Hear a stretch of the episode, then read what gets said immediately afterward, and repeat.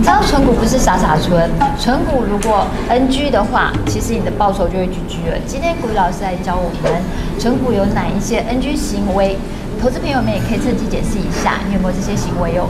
喜欢股鱼还是什么投资还是什么影片，帮我们按赞、分享、订阅、开启下面小铃铛，要记得按全部开启才会收到我们最新的影片讯息哦。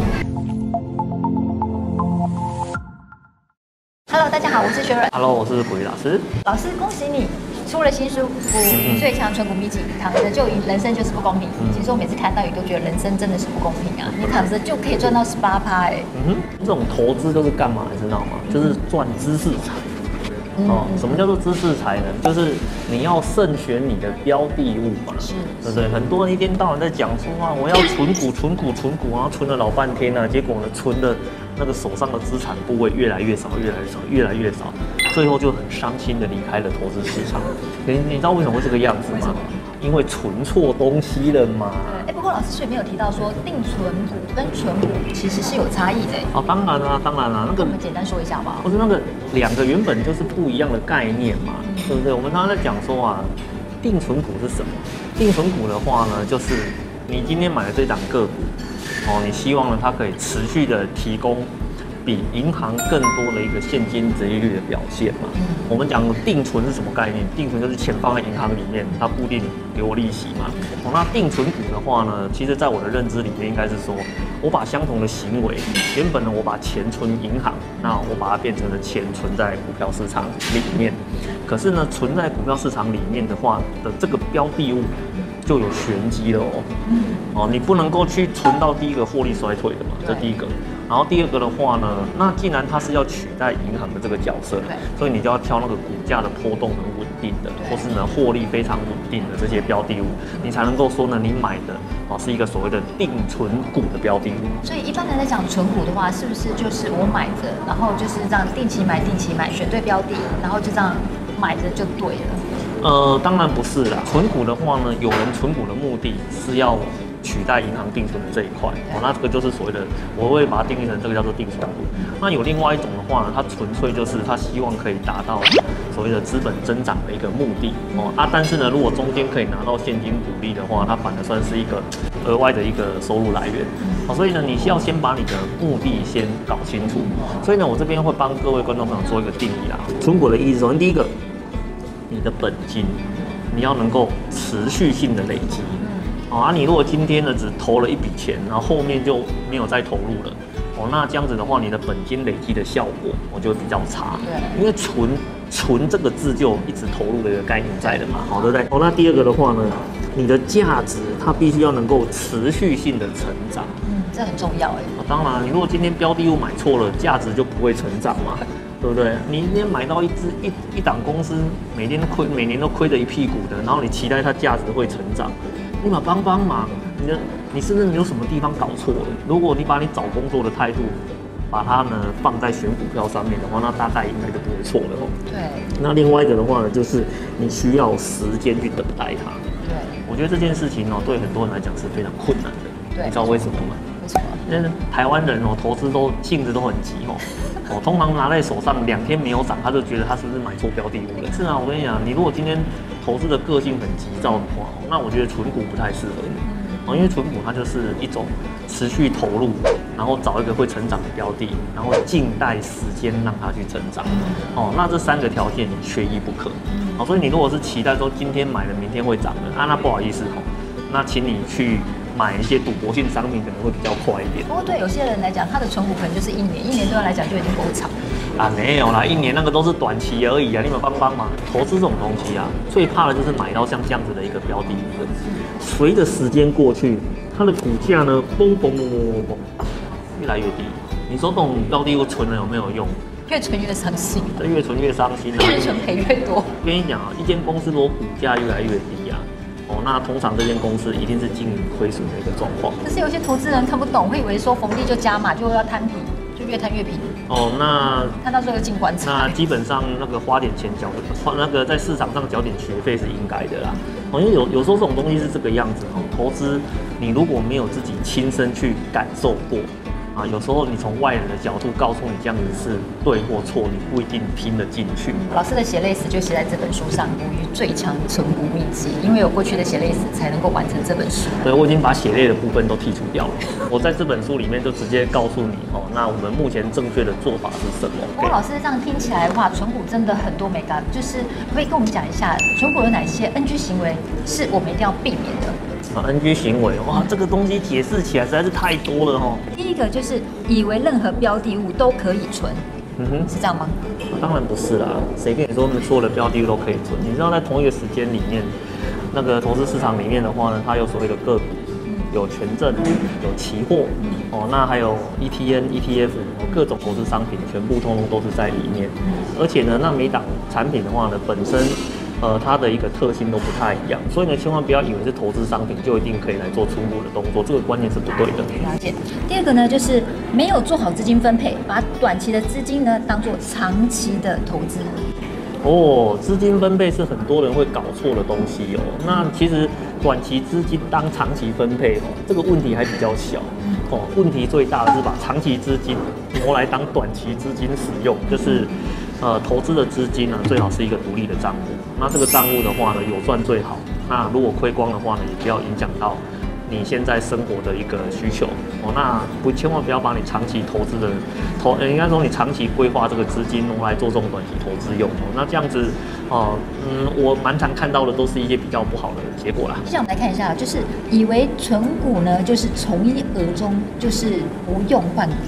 啊，没有啦，那胡说八道，是谁说不用换股的？我在存股的过程里面，你会遇到很多的状况嘛，对不对？比如说你可能临时家里有一些资金的需求啦，哦，那你要不要卖股票？当然要卖啊，对不对？当然还有一种的话是说，啊，你如果手上这一档，原本呢你只是想要赚现金股利的，结果它刚好遇到了一些很特殊的状况，股价飙涨，你要不要卖？卖呀，干嘛不卖掉？哦，对不对？比如说我们今天讲的比较实际一点，假设呢是档个股。他每年只提供你四趴的四趴五趴的现金股利，可是呢，他如果在某一年刚好遇到了特殊的题材，他一年之内大涨了五十趴，你要不要卖掉？卖掉啊！当然就卖掉啦，因为你现在卖掉的话，等同我一次把十年的现金股利拿回来了嘛。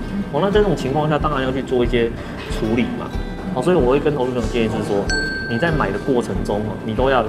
长期持有的心理打算哦，可是呢，如果真的遇到一些特殊的状况，比如说你有资金的需求，或是呢遇到它短期飙涨的时候，该处理哦，你还是要去做处理的一个动作。嗯，了解。好，然后下一个呢，就是呃，以为存股就是一直买，一直买，一直买，不用卖。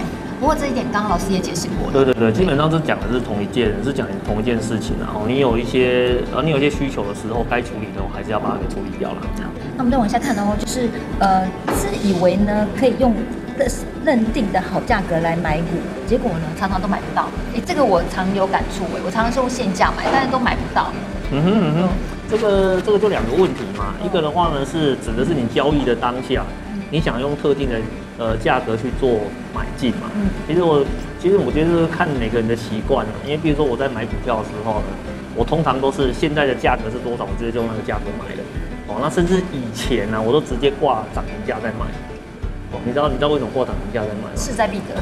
不是，就是现在有人出价，有人要卖，我立刻就收了。因为反正你挂涨停也不是就已经是涨停了，哦，对不对？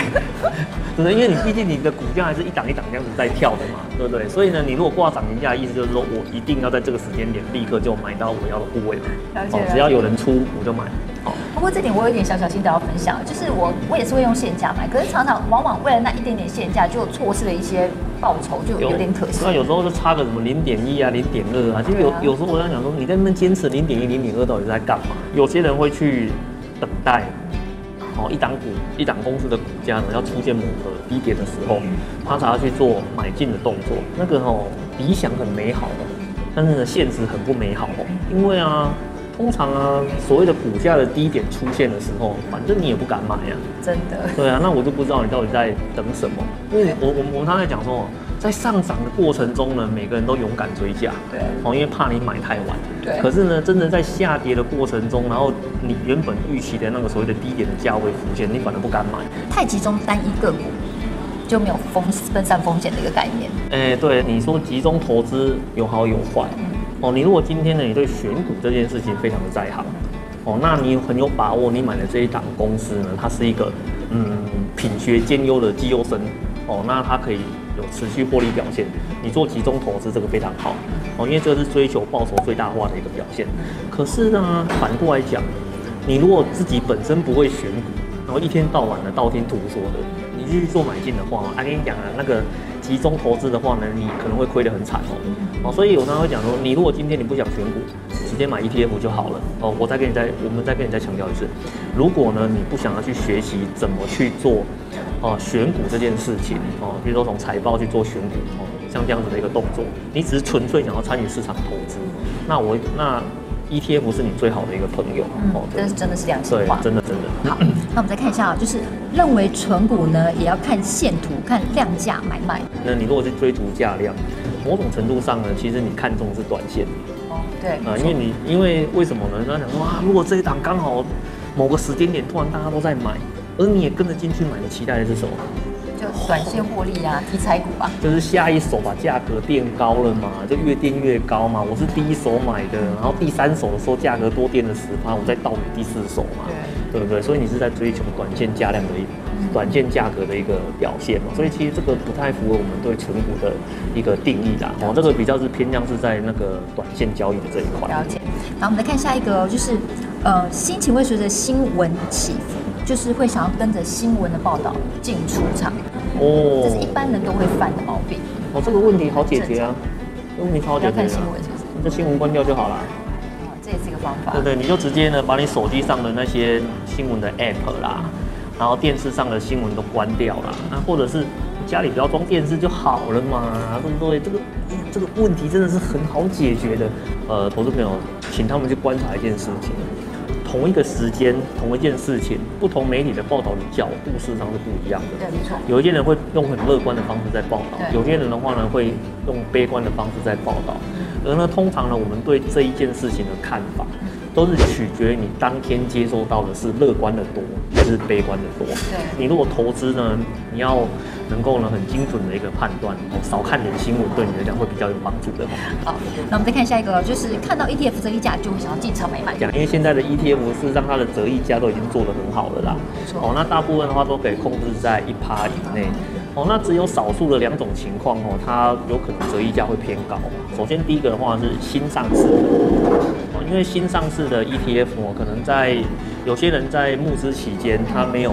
没有买到的，他可能就会在开市的第一天就去做买进的动作哦。那通常啊，第一第一个礼拜哦，新上市的第一个礼拜，它容易产生大幅的折溢价哦。那另外一种情况的话呢，是这一档 ETF 啊，它的发行的筹码不够，嗯，所以导致呢很多人要买，可是因为筹码少，就会导致它的折溢价哦变得比较大。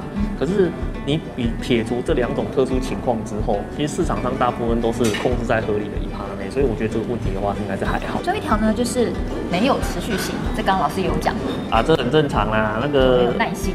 第一个那个就没耐心嘛，那第二个的话呢，就是那个三天晒网两天捕鱼嘛，对不对？啊，那个当然这样他就捕不到鱼啦。哦，你今天如果要投资的话呢，就记得要持续性的一个投入。然后呢，不要说市场好的时候呢想买股票，市场不好的时候就闪得远远的。哦，那你看市场不好的时候就是你低价买进的时候嘛，可是你闪得远远的，那你永远那就代表什么？代表你永远都是在。价格相对高的时候去建立你的部位，当然你的报酬率表现就不好了嘛，是不是？哎、欸，不过老师，我们看完这十大纯股 NG 行为之后啊，是不是我只要反向操作，我就可以跟人家变成纯股达人？投资的变数很多，这第一个。然后呢，第二个的话呢，这个入额的话，可能你会在不同的时间点，它产生的效果是不一样的。所以，我们常常讲说，在投资的过程中，它必须去因应目前市场的一个状况。然后呢，随时的去做一个调整，所以在投资的过程中啊，我们刚才讲说，投资只有大原则，但是呢，不会有绝对正确的一个做法。哦，那每个人的个性啊、资金啊，以及他当下的状况都不一样。哦，那我们必须呢，在投资的过程中，随时的去调整自己的心态，哦，随时的去。呃，去把你的一些做法的部分呢做一些修正，我们才有办法在投资市场里面得到最好的一个报酬率表现啊。嗯。谢谢古雨老师的分享。